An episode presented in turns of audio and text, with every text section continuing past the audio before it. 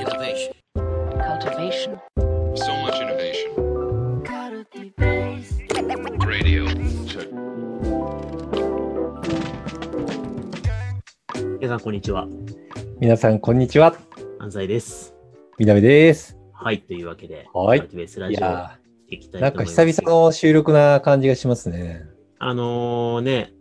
熱心な数少ないリスナーの方々はもしかしたら、あれ、ペース減ってんなーってちょっと思ってるかもしれないですね。ちょっと、あのールーティーンでワンオンワンはずっとやってて、ワンオンワンの時間えでえこのラジオ収録をやってたんですけれども、はい。ちょっと、あのーワンオンワンで話す議題がね、ちょっと1クォーター目が終わって、2クォーターに向けてみたいな、ちょっと節目だったことがあってね、い、ろいろ話さなきゃいけないことがあって、ちょっとラジオの収録が追いついていなかったという感じで、ちょっとペースが落ちちゃってましたけれども、はい。まあ、そんな節目で、そうそう、今日、あのーちょうどいいから話したいと思ってたのは、耳ぐりが、はい。あのーワンクォーター、えっと、はい。三合併して、えっと、うん創業1期目になって、で、うん同じ会社として3月、4月、5月ってやって、はい。で、もうこれ撮ってんの6月中旬なんで、はい。2クォーター目の1ヶ月目が終わらんとしてるみたいな感じではあるんですけど、早いな。四半期がね、終わって、はい。で、いろいろ我々もね、リフレクションしましたけど、ちょっとそこでいろいろ気づきがあったから、その話をしようかなとはい。いや思ってる感じですね。うん面白い気づきがありましたね。なんか結構、あのーまあ、いろいろ1クォーター目やって、あのー手応えとかいろいろあったんですけど、結構僕とみなべさんの振り返りで 一致してて面白かったのって、あの、全体会の雰囲気っていうか、なんか全体会で我々がメッセージを毎回、まあ当然 CEO として、これまでもどんぐり時代、ミミクリデザイン時代もやってたんだけども、うん。なんかその場の位置づけっていうか、メッセージの難易度が上がった感じが明確にししましたよね。ありました。あの、け結構やっぱりなんか僕らもこうは話し手としての、まあ、割と、まあ、プロとしてやってるから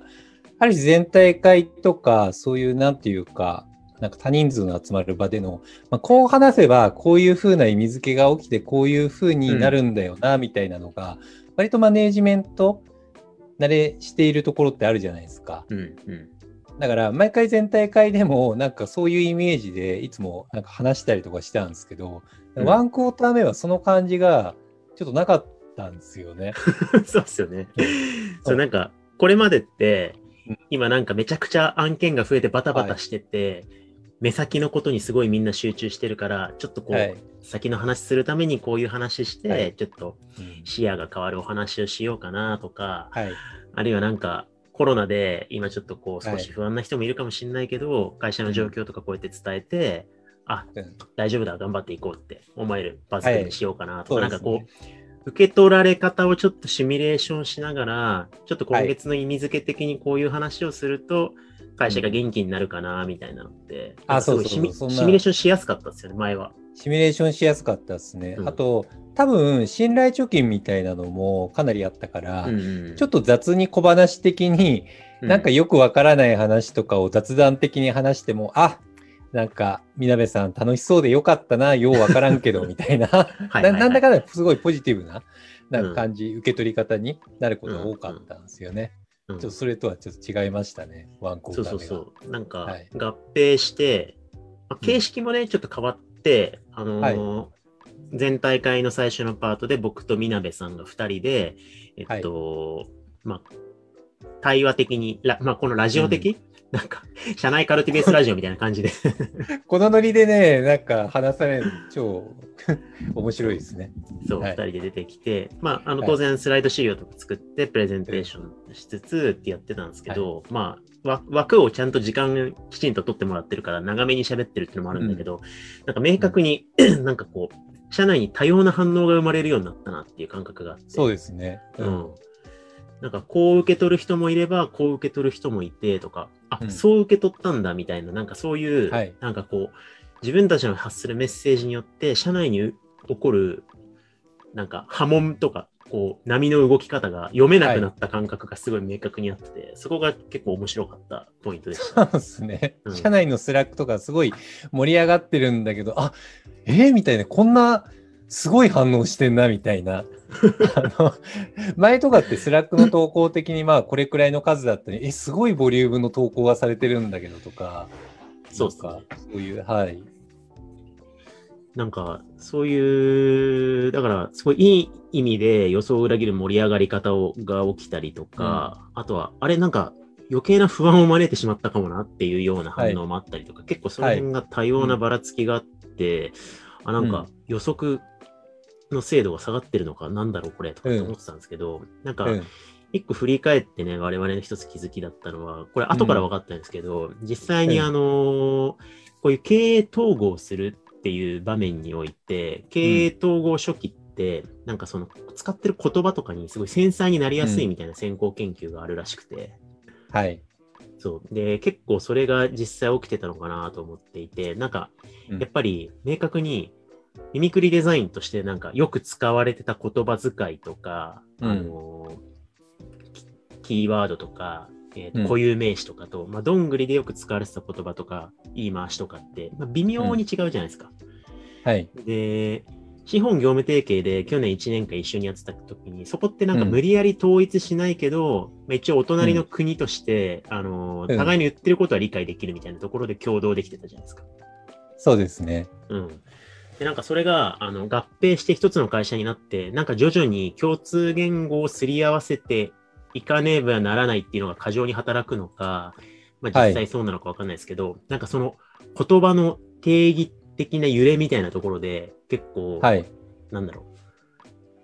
えっと、読めない反応が起こるなってめっちゃ感じました、あそう、そうですね。だから、どんぐりで昔使ってたワードを、どんぐりメンバーに使ったはずなのに、なんか違う反応が起きたりとかするんですよね。だから、アジャイルとかもどんぐり内でめっちゃ言ってたんだけれども、うんアジャイル、はって、どんぐり内でなっていて、そうですね、そうですね。だったんですよ。だから、うんなんか、資本、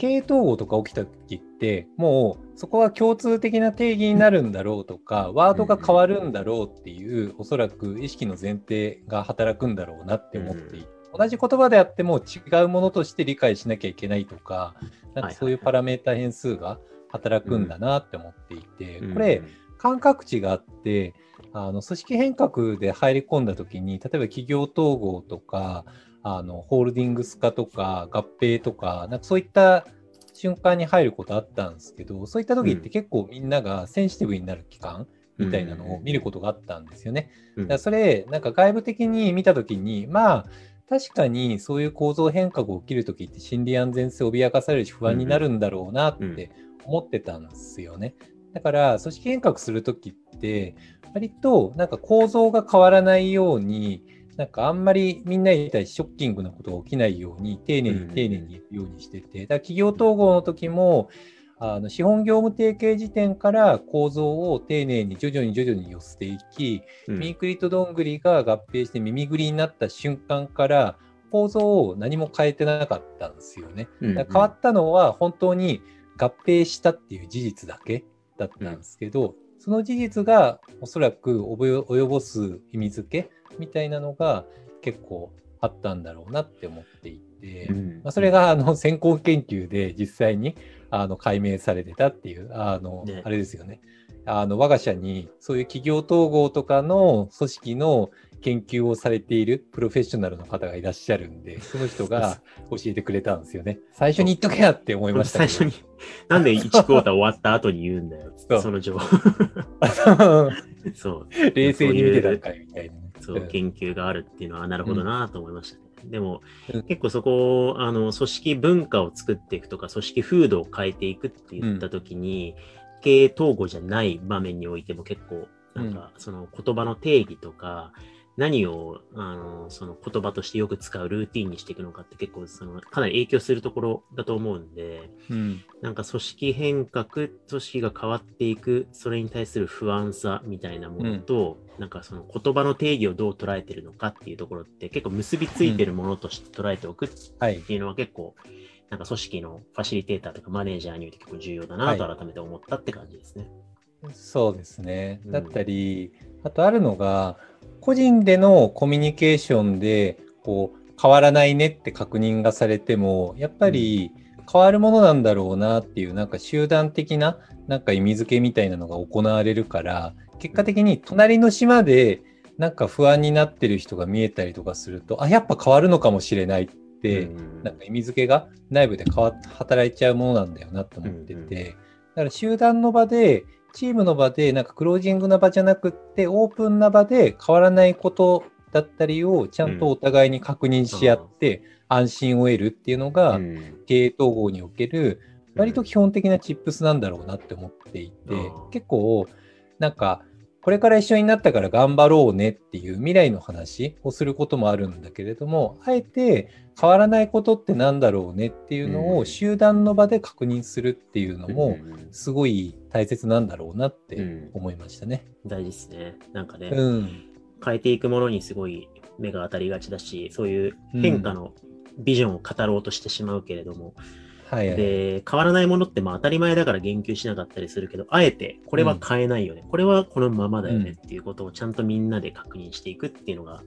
確かに、そうですねあのちょっと足りてなかったかもしれないですね、我々ね。そうですね新しい言葉を使ったりとか、共通言語を作ることは、なんか語り直すことだっていう感覚がちょっと強かったから、なんかそれが余計な不安を招いた原因だったのかなって思ったりして、そうですね。うん、面白い、面白いですね。なるほどね。そう。だから企業統合ってなかなかする機会とかないと思うんですけど、もし企業統合の上での組織開発とか文化づくりとかする機会があったら、あえて変わらないことってなんだろうっていうテーマで、集団で話してお互いに確認するっていうのが、うん。結果的に、あの、なんか、どよどよどよみたいなのを落ち着けて、安心して土台を作って未来に行くっていうのができることになるのかなって思っていて、うん。だからなんかそこら辺のトピックスが生まれた瞬間に、なんか心理安全性が、パラメーターが一気に、なんか耳ぐり内でも上がった感覚があって、うんで、一気に落ち着いた感じがあったんですよね。あ、うんそこかみたいなのがあって、だから、うん、それを大切にね、してみるといいかもしれないです。これなかなかあの経験できない、あの、ティップスで貴重なティップスになりましたね。いや、ないっすよね。いや、結構僕、組織課題の解決はかなりしてきたんだけれども、うん、この課題の種類は初めてだったんで、なんかちょっとね、油断してたなって思い。ましたね。はいうん。まあ、次ね、もし、うんはい、企業統合することがあったら大丈夫かなって思いますね。そうですね。何があるか分かんない。そうそうないけどね。うん。わかんないですけどね。はい。はい。というわけで、あの、汎用的に使える話だったのかは分かりませんが、でもなんか、何かの場面に重なる部エッセンスはあるんじゃないかなと思うんで、はい。ね、変わるもの、ね変わらないものを確認するとか、その言葉の定義にね、ちょっと着目しながら組織を動かしていくとか、まあはいそういうことは大事なポイントとして、どっかに役に立てていただければ嬉しいです。はい。はい。というわけで、じゃあはい今回はこのぐらいにしておきましょうか。はい。はい。皆さんありがとうございました。ありがとうございました。